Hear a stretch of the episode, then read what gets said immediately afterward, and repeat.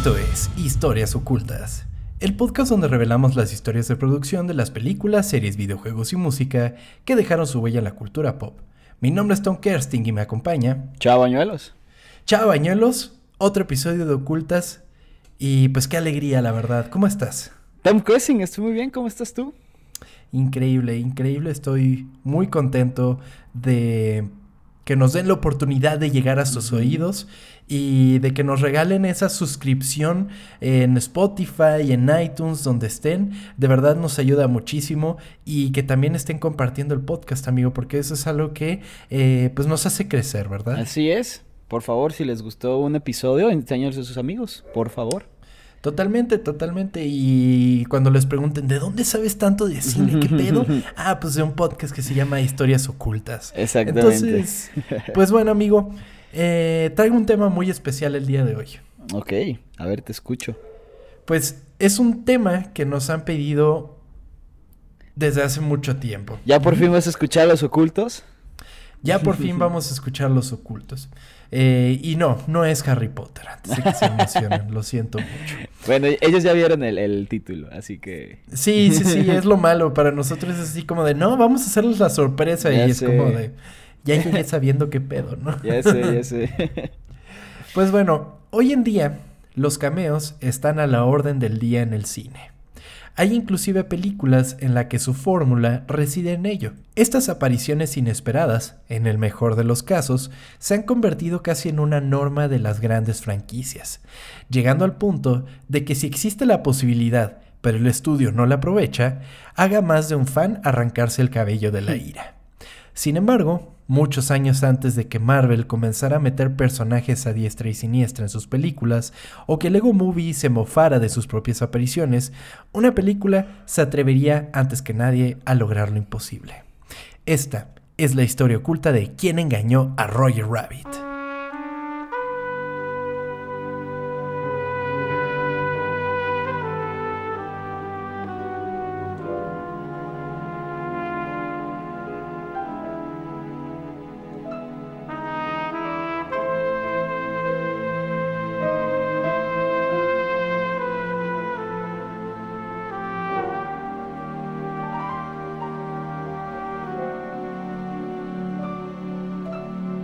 Y sí, ¿eh? Mucha gente la pidió. Y por fin, por fin, muy bien, güey. Les vamos a dar el gusto de platicar de quién engañó a Roger Rabbit. Eh, pues bueno, ¿te gusta esta película, amigo? Cuéntame. Mira, me acuerdo que hace tiempo tú habías mencionado que había un cameo de, de Mickey, güey. No me acuerdo en qué episodio lo dijiste. Yo dije, ¿no mames? Claro que no, no, no me acordaba, güey. Y la vi, eso fue hace, puta, pues hace yo creo que cuatro meses, no me acuerdo bien. Y la vi y dije, ok, o sea, sí, sí me gustó. No recordaba casi nada, güey, pero sí, sí es una película que disfruté. ¿A ti te gusta? Me gusta, pero siento que es una de las que más difícilmente pasaban en Disney Channel, que es donde me echaba las películas de Disney. Y vamos a ver por qué es esto. O sea, hay una razón del por qué no es una de las películas más comerciales de Disney, aunque en su momento se volvió en un hitazo. O sea, rompió todas las expectativas que se tenían a su alrededor. Y bueno, aquí en esta película encontré mi primer amor, güey. La verdad, la verdad fue de que cuando me di cuenta que, wow, me gustan las mujeres es por, por Jessica Rabbit, güey. Es que, es que está hecha para que cualquier hombre se vuelva loco. O sea, definitivamente. Y ya llegaremos también a esa parte. Ok, muy bien. En 1981, el autor americano Gary K. Wolf publicaría una novela llamada Who Censored Roger Rabbit en la que un personaje de historietas llamado Roger Rabbit contrata e, a, Eddie Valiant, un detective privado, para que desenmarañe una conspiración alrededor de su propia tira cómica. En un principio no estaba el factor de los dibujos animados, eran nada más como cómics, por así decirlo. Ok, o sea, eran personas, todos. No, no eran personas, o sea, eran personajes, pero de tiras cómicas. Ok, ok, ok, ok. Inmediatamente después de la publicación del libro, Disney se haría de los derechos para una adaptación cinematográfica de la historieta. Así se comenzaría la preproducción de la película a principios de 1981, cuando serían pruebas para mezclar la animación con el live action. En este punto es que el director Robert Zemeckis se acercaría al proyecto para ofrecerse como director. Sin embargo, a Disney no le gustó la idea, ya que sus dos anteriores películas, I Wanna Hold Your Hand y Use Cards, eh, habían sido un completo fracaso. A pesar de las buenas intenciones del equipo, el proyecto entró a la congeladora y no se continuó con la preproducción por decisión del estudio. ¿En qué año me dijiste que estaba pasando esto? 1981. Ok. Fue casi inmediatamente de que salió el libro. Como ya hemos visto en varias ocasiones, así enseguida de que sale el libro, los estudios compran los derechos. Entonces pasó eso mismo con esta película. Ok. Pues fíjate que eh, uno de los principales factores es que habían pronosticado que el presupuesto sería de 50 millones de dólares, lo cual era un disparate para el momento. O sea, no había película que, que hubiera costado 50 millones de dólares. Disparate. Perdón. Es que me gusta cuando utilizas como palabras diferentes. Palabras inteligentes. Simón.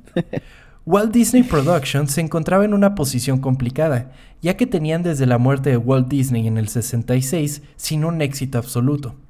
Pero su suerte cambiaría cuando Michael Eisner se convertiría en el CEO de la empresa. Michael Eisner, para muchos, es héroe y para otros es villano en la historia de Disney. Eisner había trabajado en la cadena ABC, donde comenzó a subir rangos y eventualmente se convirtió en CEO de la empresa, así como de Paramount Pictures. Eventualmente llegó a The Walt Disney Company para convertirse en su mandamás. Okay. Durante su etapa en Paramount Pictures, Eisner trabajó en varias películas que se convirtieron en clásicos como Saturday Night Fever, Grease y Star Trek.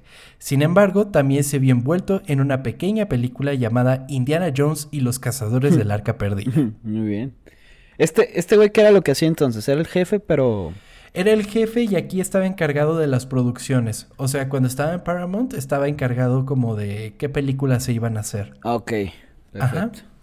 Eh, y, una de las múltiples películas en las que trabajó, pues fue en, esta de Indiana, Jones.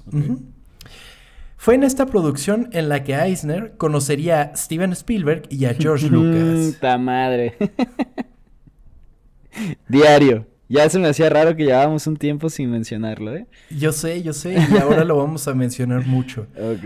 no, estoy contento. Estoy contento. Al gran Spielberg, totalmente.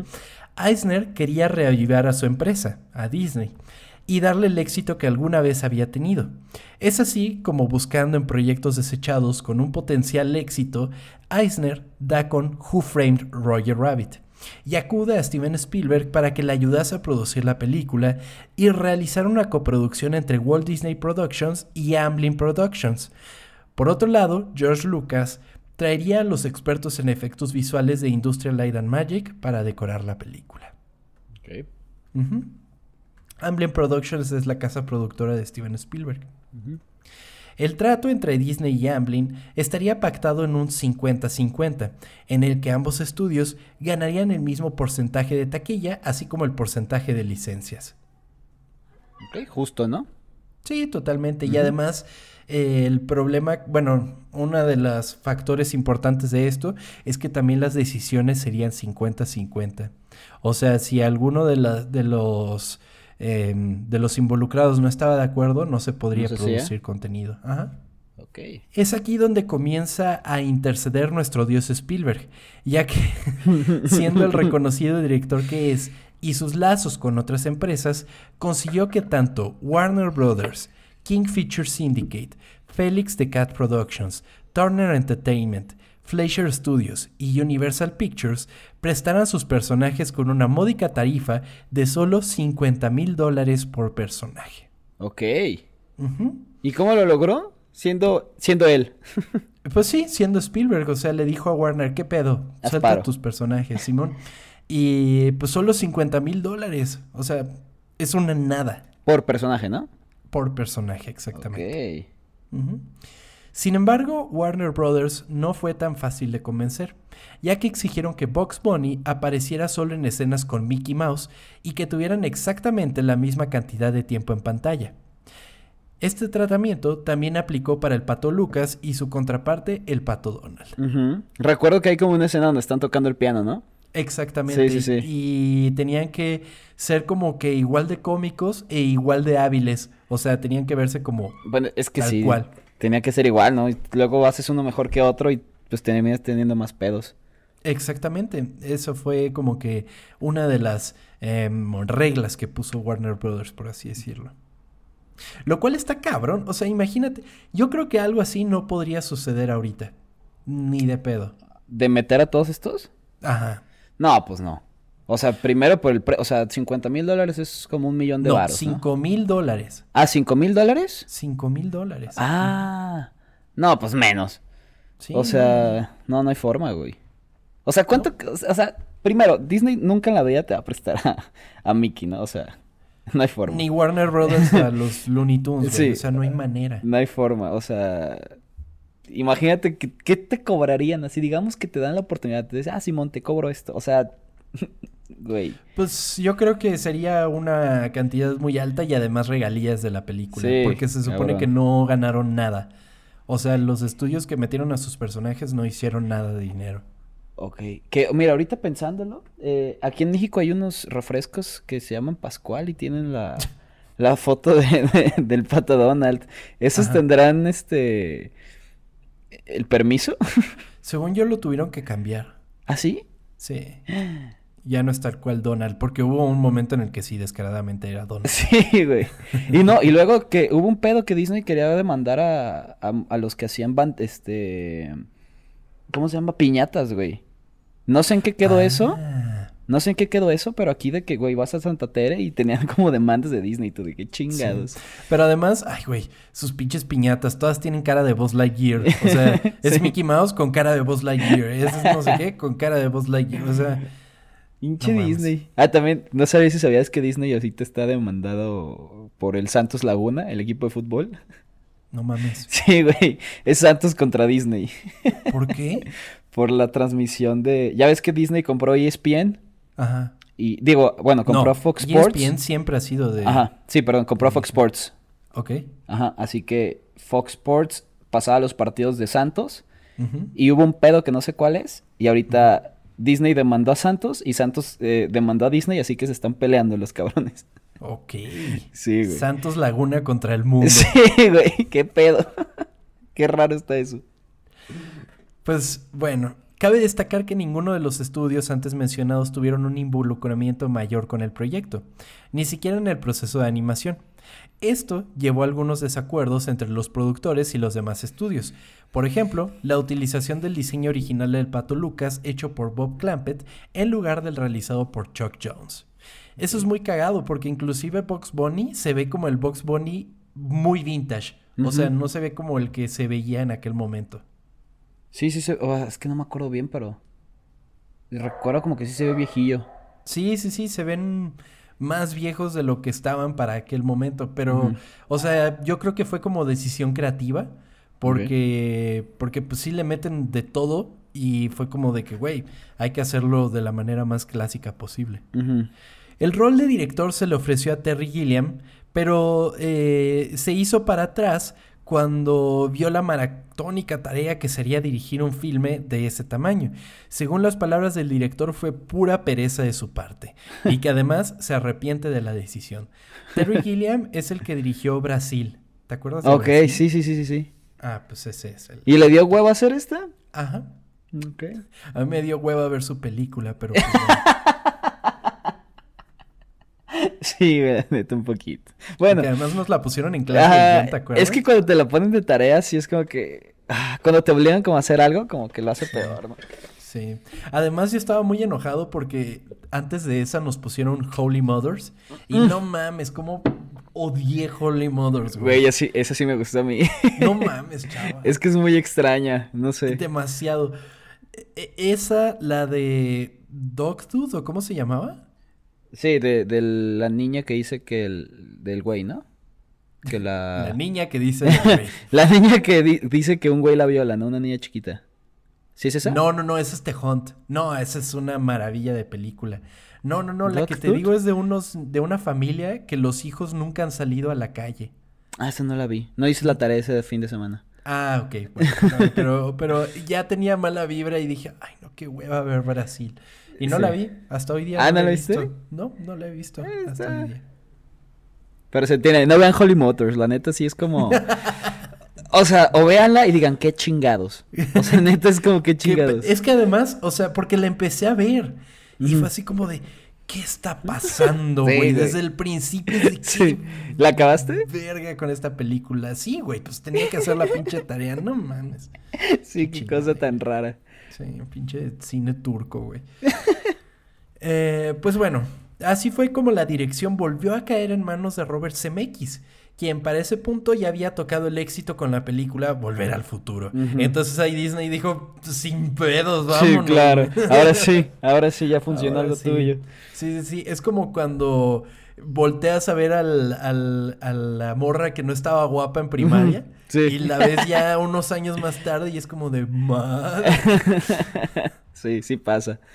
Sin embargo, era necesario un segundo director, quien estuviese a cargo de la animación de manera particular, mm. por lo cual se recurrió a Richard Williams, quien en muchas ocasiones se quejó amargamente de la burocracia que manejaba Disney para cualquier decisión creativa.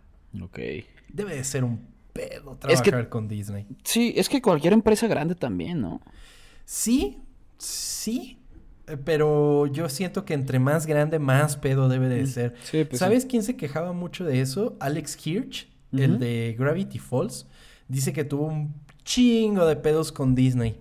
Porque quería hacer muchas cosas y que no lo dejaban.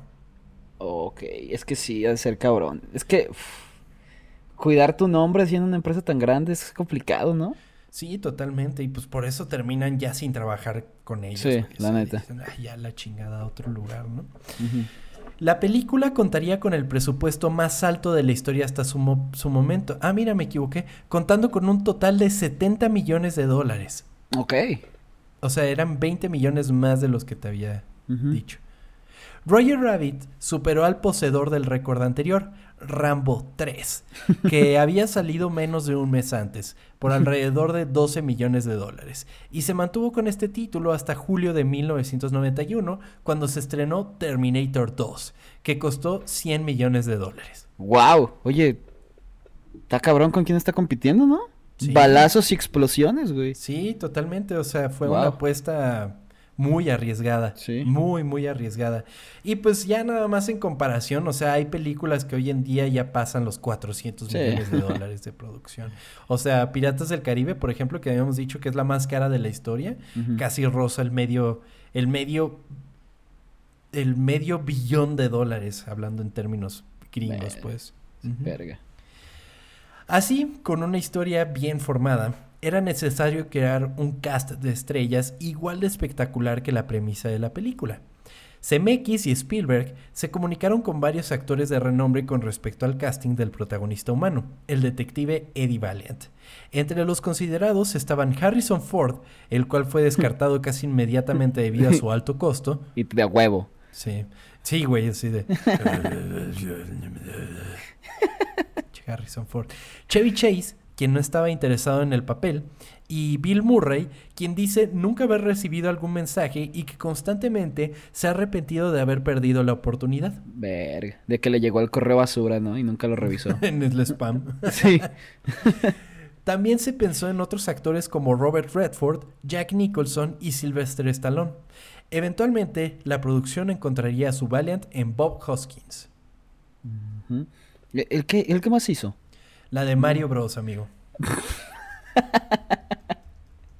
ok. Buenísima, ¿no?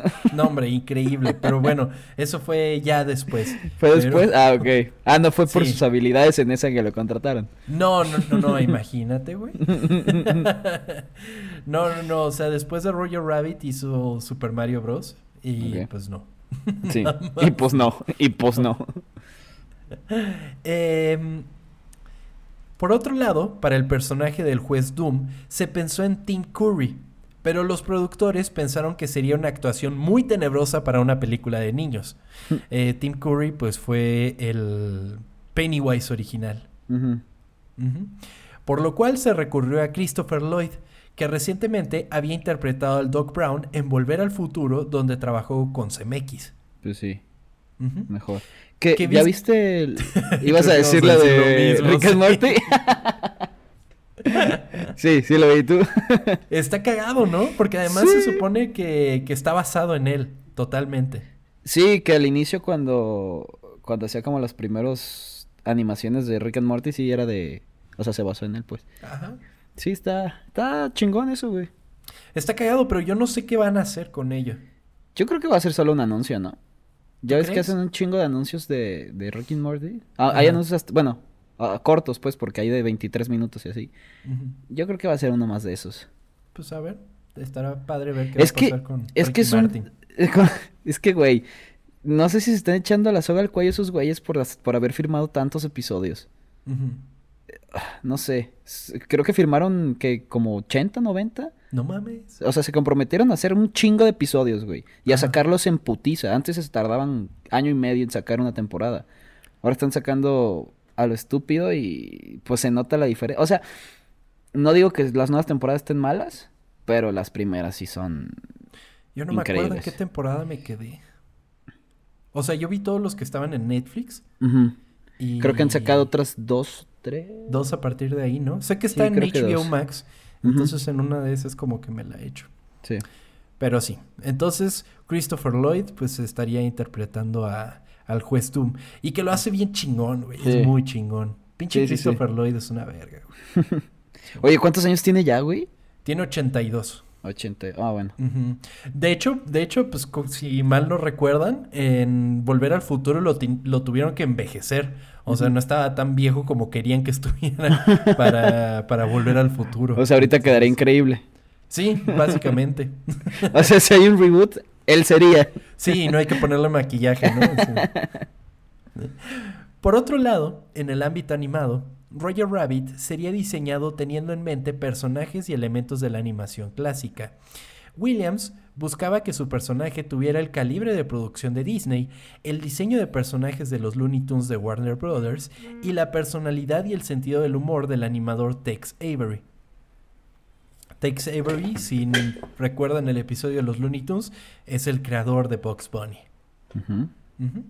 Entonces, pues todos estos elementos eh, crearían el, el- eh, en sí formarían a Roger Rabbit como tal. Ok. Esto también se refleja en la anatomía del personaje, así como su vestimenta. Por ejemplo, su rostro asemeja al de los Looney Tunes y su tono, eh, su tono, su torso al de un personaje de Disney. Mientras que su ropa es un guiño a Goofy y sus guantes a Mickey Mouse, mientras que su moño es un guiño a Porky Pig. A Goofy, o como lo conocemos nosotros, Tribilín. Tribilín. O Bilín, Bilín, Bilín.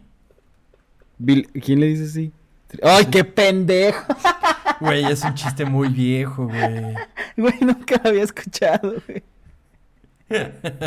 ¿De qué verga? ¿Sí le dicen en Brasil o qué? qué pendejo. También uno de los personajes más icónicos de la película es una bombshell llamada Jessica Rabbit. Mm.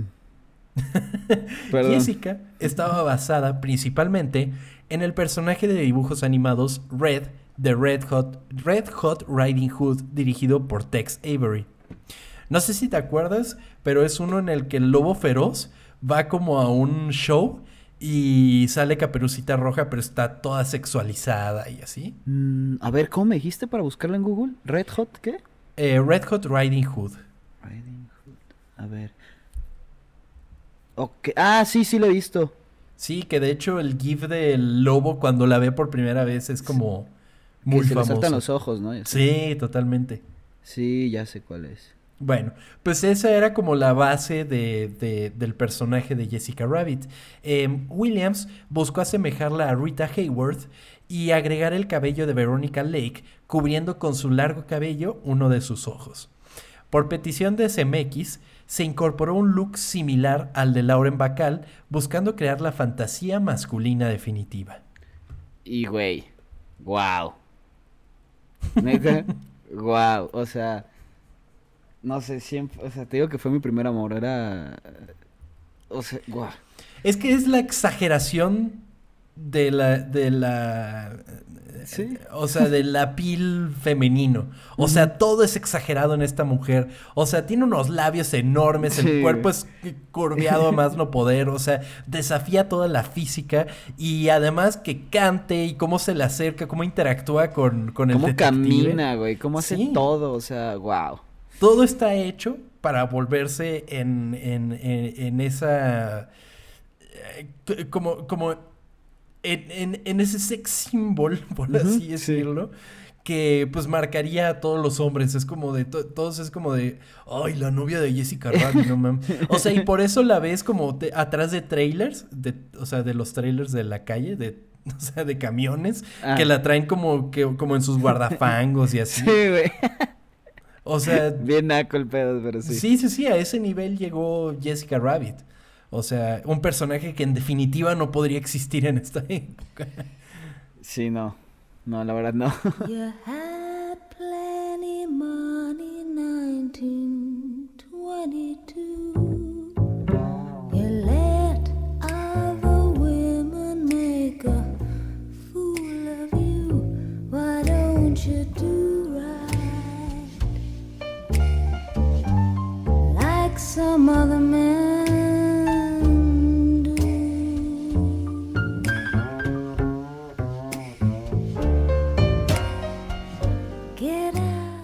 Fíjate que, que la actriz que le da voz eh, se llama Caitlin Turner. ¿Qué Y, hacía ella? y, eh, trabajó con CMX en Romancing the Stone. Pero una de las cosas que por la que tomó el papel es porque estaba embarazada y pues lo único que tenía que hacer era ir al estudio y grabar su voz, o sea, no tenía que actuar, entonces lo tomó como de por mientras. Ah, mira. Así comenzaría la producción de la película, para la cual tanto CMX como su director de fotografía tenían severos lineamientos para filmar el metraje, otorgados por los ejecutivos de Disney, quienes recordaban cómo se filmaron películas como Mary Poppins años atrás. Entre las reglas se encontraba no mover la cámara, no tomar primeros planos, no experimentar con la iluminación y básicamente no hacer nada que requiriera demasiado trabajo para, que los, para los animadores. Sin embargo, CMX no estaba de acuerdo con ellos. O sea, chinguen a su madre, no lo voy a hacer así. Sí, básicamente. Animadores veteranos de Disney les explicaron a los cineastas que al mover la cámara o jugar con los dibujos animados dentro y fuera de la luz sería el doble de trabajo para los animadores. En palabras del director, cuando Bob y yo salimos de la reunión, donde habían dicho seis u ocho cosas que deberíamos o no podíamos hacer, Bob y yo dijimos, bueno, ¿cómo le vamos a hacer para romper todas esas reglas? Verga. Pobres animadores, güey. Eh, Sí, totalmente, pero ahí es cuando entra este Williams a la, a la ecuación, porque él dice, güey, eso es por flojos. o sea, si, si les pusieron esas reglas es por perezosos, porque lo tienen que hacer los animadores, güey. Y básicamente, como él estaba encargado de la dirección de animación, pues dijo, todo eso se puede hacer. Y por lo mismo es que entró al proyecto. Interrumpimos este programa para compartirles un extracto de lo que pueden escuchar en nuestro contenido exclusivo para Patreons, Semanario del Oculto. El audio es terrible. Hay, una- hay un personaje que sale muy poco que parece que el audio, los audios son grabados desde WhatsApp, güey. No mames. Te lo juro, te lo juro. Solo dice, solo dice tres cosas, pero los audios son terribles. Hasta mi sobrina me dice, oye, ¿por qué se escucha así de feo? Y yo, pues, no sé, seguramente lo, lo mandaron de que se les fue el tiempo y no, la neta no sé qué pasó ahí. Te escuchas mejor tú, imagínate. Te- ajá, te lo juro. no mames. Suscríbete a nuestro Patreon en patreon.com diagonal ocultas con doble O. Para la animación de la película, CMX buscaba que se viera lo más integrada posible a lo que pasaba en la pantalla.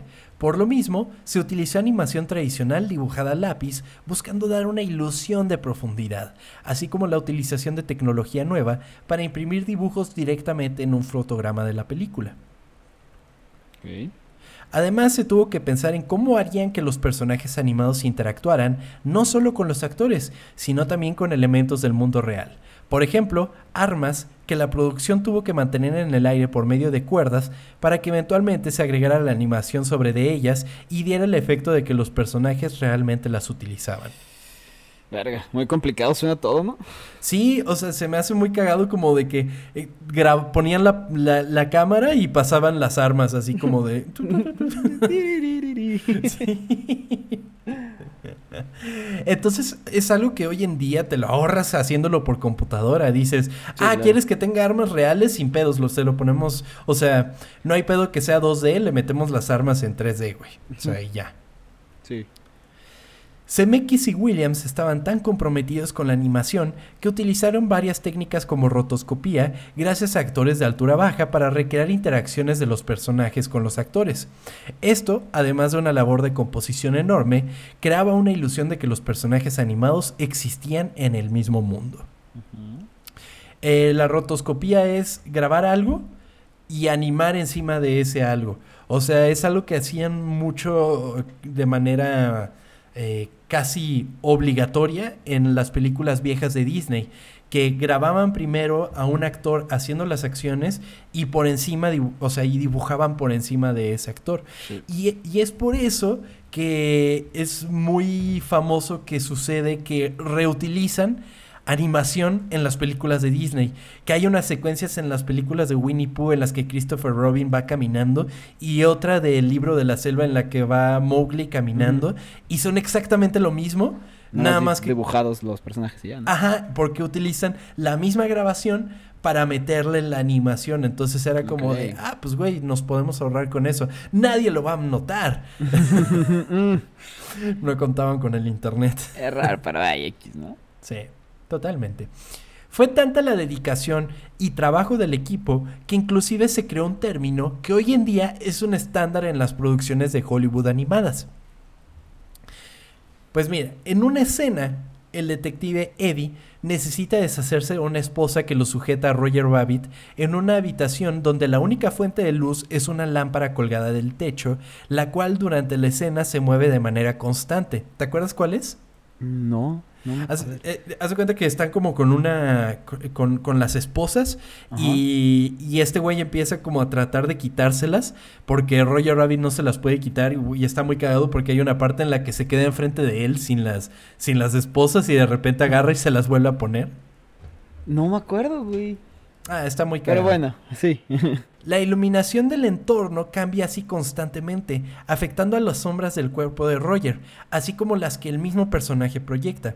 Esto permite darle al personaje una sensación de tridimensionalidad y convirtiendo el trabajo de animación en una carga aún más grande, buscando más realidad en su resultado final.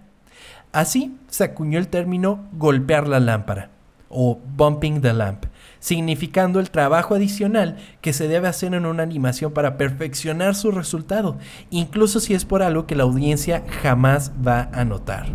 ok. Pues, bueno, tal vez la audiencia no lo note, pero haces que se vea mejor. O sea, como que en el subconsciente se queda que se ve bien, así que... Sí. Sí, sí, sí, o sea, para el ojo no estudioso es como de, ah, no Ajá. mames, se ve ahí, pero otra persona que le sabe es como de, ¿cómo chingados hicieron para que Sí. la iluminación le afectara también a Roger Rabbit? ¿no? Sí, claro. Sí, totalmente. O sea, quizás no lo notan porque siempre existe este dicho de que los mejores efectos especiales son los que no notas. Ajá. Entonces, eh, si no existiera ese efecto especial de la lámpara, de cómo se mueve, la, la audiencia lo notaría, ¿sabes? Como de, Sí, claro. ay, no se ve como tan bien integrado, ¿no? Y al contrario, o sea, al metérselo, no lo notan, pero pues están haciendo bien su trabajo. Exactamente. Para lograr este efecto, los técnicos animaron tres capas de iluminación por separado. Una para sombras, otra para reflejos y otra para los matices de tono. Además del de animación. O sea, estaba todo por separado. Es como capas, es como Shrek, o sea, tiene capas. Oye, ¿sí estaban ganando bien estos güeyes? Pues vamos a ver cuánto dinero hicieron, güey, porque... sí.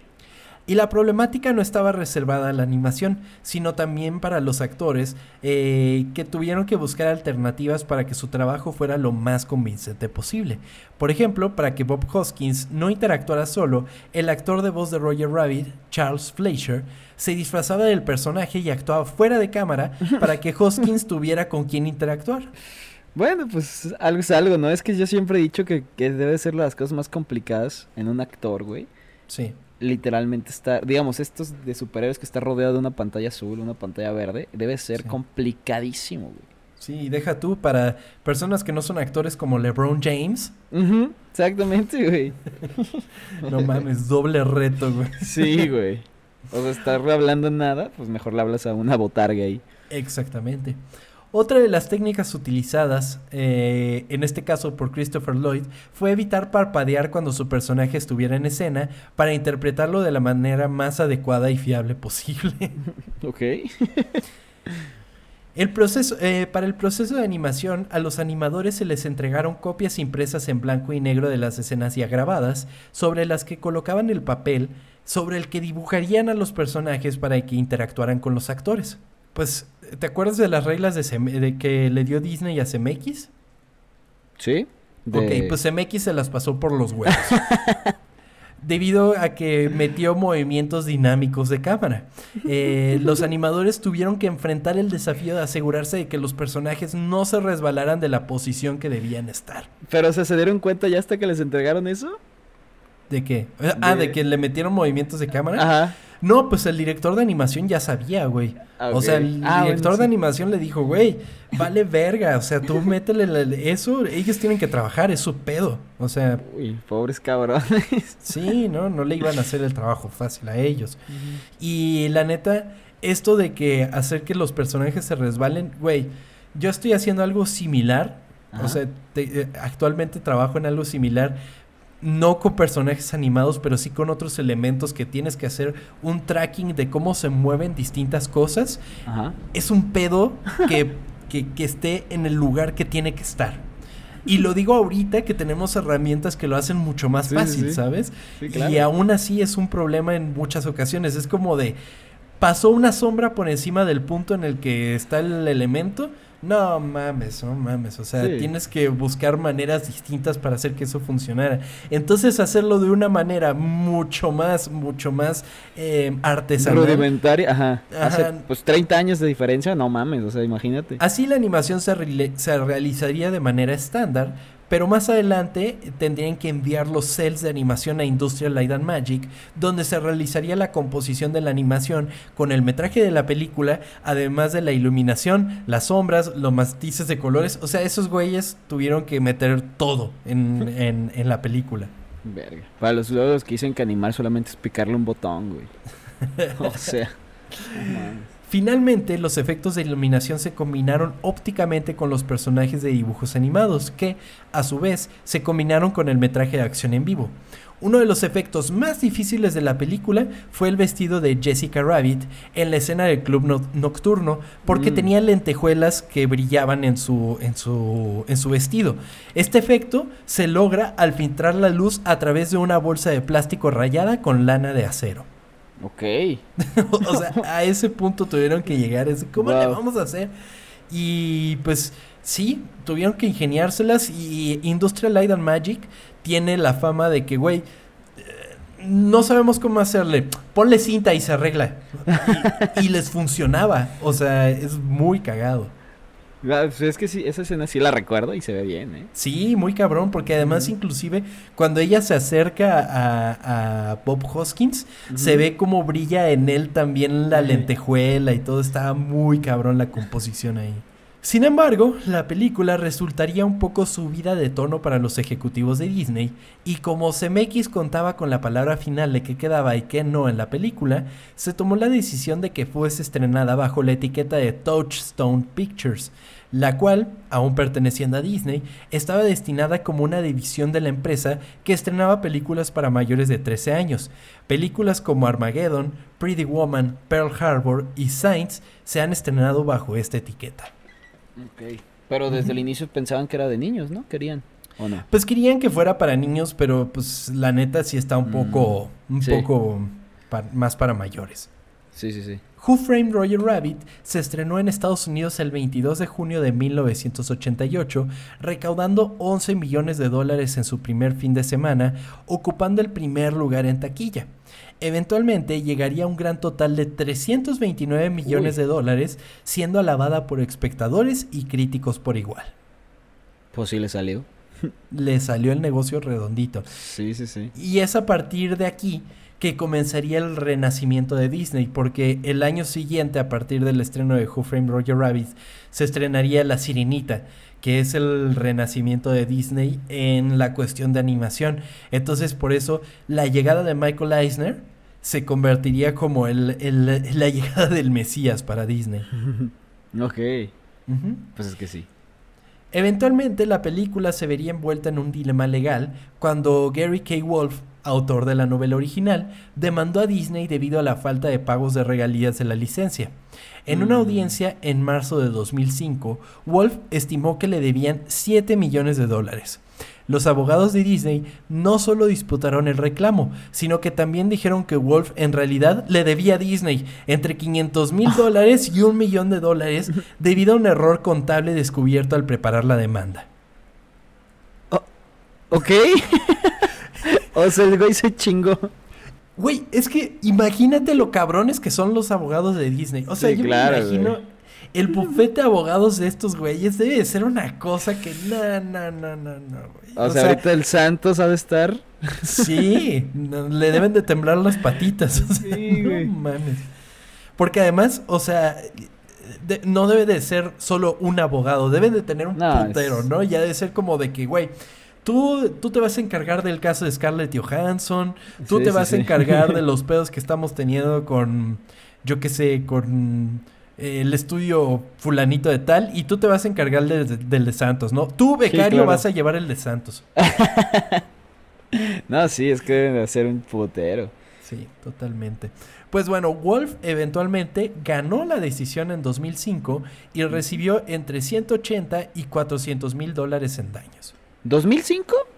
Sí, en 2005. Ah, órale. Sí. Eh, yo creo que estaba más tranquilo de que no tuvo que pagar lo que le Sí. Sí, ya sé, güey. El cabrón, me dijo, voy a hacer millonario. Sí, tus 180 mil dólares, pues ya ahí están, güey. Sí. El éxito de la película resultó en la producción de algunos cortometrajes. En 1990, Peter Schneider, entonces vicepresidente senior de Disney Animation, le dijo al New York Times que una secuela de Quien engañó a Roger Rabbit no estaría lista hasta 1992. Los cortos, sugirió, eran una forma de mantener el proyecto con vida. El primero se estrenó en 1989, apenas un año después del estreno del largometraje. Este se tituló Tommy Trouble y se adjuntó a Honey I Shrunk the Kids. eh, querida encogía a los niños. Según el entendimiento de Disney, el cortometraje fue un gran impulso de taquilla para la película. Este corto tardó nueve meses en animarse y según Disney ha sido el corto más caro en su historia. Ok.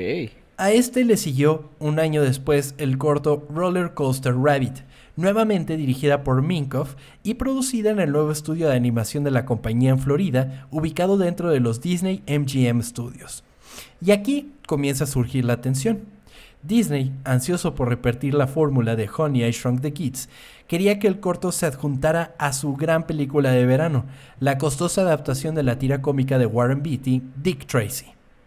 Disney estaba preocupado por los sobrecostos y quería aumentar la visibilidad de la película. Spielberg, por otro lado, quería que el corto se adjuntara a su propio lanzamiento de verano de Disney, Aracnofobia. Al final, el corto salió con Dick Tracy. Cabe recordar, amigo, que Spielberg tenía el 50% de la decisión de lo que Es pasaría con verdad, Roger es, Rabbit. ver- es verdad, güey. O sea, ya se Es- empezaron los pleitos ahí. Sí, Spielberg no estaba contento y su relación con Michael Eisner era muy tensa, pero la producción ya estaba en desarrollo del segundo, del tercer cortometraje, perdón. Y esta vez, en cuanto a la película a la que se adjuntaría el corto, Michael Eisner se aseguró de que fuera una producción de Spielberg de alto perfil, la película A Far Off Place de 1993. Spielberg se enfureció con el estudio al ver que el cortometraje no ayudó en nada a la película. Pero en un movimiento que claramente pretendía ser una venganza por la inclusión de Roller Coaster Rabbit en Dick Tracy en lugar de aracnofobia eh, y la amarga recepción de A Far Off Place, Spielberg, al contar con el 50% de los derechos de licencia de Roger Rabbit, canceló otro de los cortometrajes en producción. Ok, por ardido. Por ardido. Y pues Pues, Pues sí. Eventualmente se crearía la única atracción de Roger Rabbit que se abriría en 1995, pero Spielberg no estaba nada contento con esto. Esta relación tan tensa llevó a la cancelación de cualquier secuela de la película, incluyendo una precuela en la que Roger Rabbit, Rabbit combatiría en la Segunda Guerra Mundial y que eventualmente se descubriría que Bugs Bunny es su padre biológico. ¿Cómo? ¿Qué? Así sería la precuela de Roger Rabbit. No mames. Sí, sí, sí. Ah. Sin embargo, esto fue el punto final, ya que Spielberg se negaba rotundamente a la aparición de nazis en una película en la que se encontrara Roger Rabbit. Y pues sí, Spielberg, pues, Pues, el más judío de los judíos, Pues pues, sí, no, no había manera. Entonces, pues eso fue como finalizó cualquier posibilidad de una película de Roger Rabbit. verga. Y tengo entendido que al día de hoy se ha tratado como de buscar hacer un reboot, un remake, no sé, pero la verdad ya no me dio tiempo de incluir esa parte de la historia. Pero es que imagínate, estaría chingón, ¿no? Con la tecnología que hay ahorita, estaría muy verga. Ay, tratarían de hacer a Roger Rabbit peludito como en Looney Tunes. En Space Tal Jam, vez, perdón. tal vez. Sí, tal vez. Pero sí, o sea, Pues su, su papá es peludito, él tiene que ser peludito, güey. su papá se muere a la verga. La historia de producción de Roger Rabbit nos demuestra cómo el trabajo arduo y la apreciación a los pequeños detalles nos puede llevar directamente al éxito, y a pesar de los malentendidos, siempre existirá un lugar para productos como Roger Rabbit en el consciente colectivo. Esta fue la historia oculta de quién engañó a Roger Rabbit.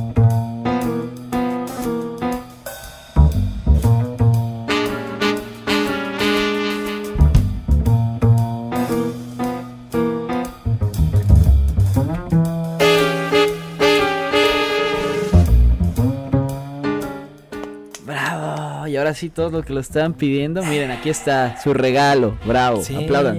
Por favor, si estás en tu coche, aplaude. Si estás en tu eh, bañándote, aplaude. No sé dónde estás escuchando este podcast, pero aplaude. Qué chingón, ¿no? Sí, güey. O sea, Sí, eh, como que teníamos tiempo sin hacerlo de una película y de su producción, entonces la verdad me gustó Se mucho escribir este episodio. Se extrañaba Sí, y pasaron muchas cosas, ¿eh? Spielberg emperrado, güey. Sí, ¿quién lo diría? Quiero hablar más de Spielberg. ¿Más? Cabrón. Más. O sea, Más, esto se debe llamar más. Historias Ocultas Fit Spielberg, güey. No sé, algo Featuring así. Spielberg. Sí, No güey. Sí, sí, sí.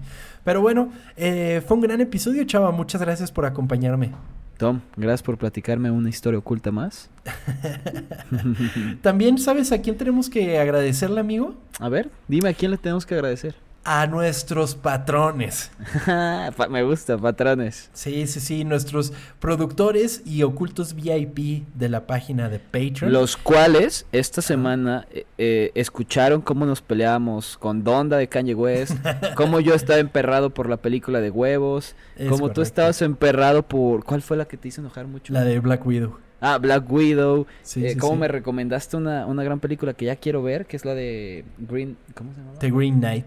The Green Knight. Ajá. Y muchas cosas más de las que platicamos y que si quieren escucharnos, este, eh, hablar sobre eso o enojarnos sobre eso o Es quejarnos de eso, está el Patreon. Es correcto, para eso está el Patreon. eh, que como dijiste, tiene el semanario. eh, se les dio el guion del episodio anterior de Ocultas, además de las posibles portadas. Hay mucho contenido behind the scenes. Y que, pues, bueno, tratamos de hacerlo crecer de, de, de alguna manera. Y muchas gracias a los que ciegamente confiaron en este proyecto. Entonces, eh, lo que vamos a hacer es estarles agradeciendo a los Patreons, se les van a mandar saludos o lo que nos gusta llamarle créditos, porque mucha gente notó la falta de saludos, Sí. lo cual se convertirá en una pues en una exclusividad para Patreons. Entonces, tengan en cuenta que sí los estamos leyendo a todos en general, pero sí nada más vamos a mencionar de ahora en adelante a los Patreons. en Y si podcast. tienen alguna pregunta ahí por Twitter, ya saben, arroba Chava o arroba... Tom-Kersting. Nos lo pueden hacer, o sea, sí los Sí, vamos a leer, no se, no se enojen. Sí, sí, sí. No, no, no. Lo seguimos queriendo igual a todos, pero pues Así esto es. ya va a ser un contenido, eh, bueno, una- un beneficio extra a todos los Patreons, desde el tier de un dólar hasta el tier de cinco dólares que tiene ver, contenido extra. 5 dólares son como una chelita semanal, así que no es tanto. Sí, ¿Sí, exactamente. Tampoco es tanto. Entonces, Una chelita semanal está bien. Sí, exactamente, y se los agradecemos eternamente. Pues mira, tenemos que agradecerle a cuatro personas que hasta ahora son Muy nuestros bien. Patreons. A Fernando Tena, muchísimas Fernando gracias, Tena. Fernando. Saludos, Silvano. Eh, Fernando Fernández Sandoval, también. Ok, otro Fernando. Gracias. Ajá. Me gustan esos nombres de Fernando Fernández, no sé. es esta- Es como de Marvel, ¿no? Sí. Es como Peter Parker. Sí, sí, sí. Eh, Yaneli Chávez, también muchísimas gracias por tu muchas apoyo. gracias. Y a David Ville, que David. también fue el primero. Muchísimas gracias, Ville.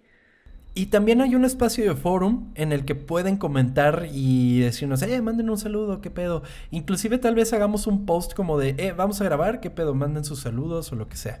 Entonces, es, todavía estamos en una etapa de experimentación, pero muchísimas gracias a la gente que ya está aportando a la causa de historias ocultas. Se los agradecemos enormemente, como también se los agradecemos a los que nos están escuchando y nos hacen el favor de suscribirse. Y si no nos pueden apoyar de manera económica, les pedimos que nos apoyen compartiendo el contenido. Compartan el podcast si es que les gustó eh, con sus amigos. eh, si no les gustó, compártanos con sus enemigos. Entonces, sí, hay maneras de apoyarnos de la manera que ustedes quieran. Así es. Y los esperamos eh, la próxima semana. Y ya saben, si quieren algún tema, también ahí nos escriban en arroba ocultas para que Tom ya les haga caso. Toma tiempo, pero sí hago caso, sí hago Así caso. Yo no soy como los políticos. Aquí las promesas se cumplen, chavañuelos. Muy bien, perfecto. Pues bueno, nos escuchamos la siguiente semana aquí en Historias Ocultas. Chava, muchas gracias. Tom, gracias a ti. Nos vemos. Adiós. Bye.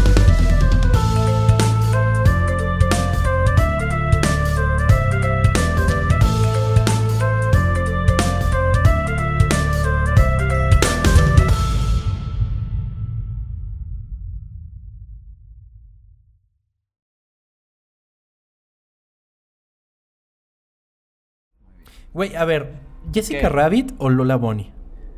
Uy. No, Jessica Rabbit. ¿Jessica Rabbit? Sí, está más sano ese fetiche. ¿no? Ese fetiche.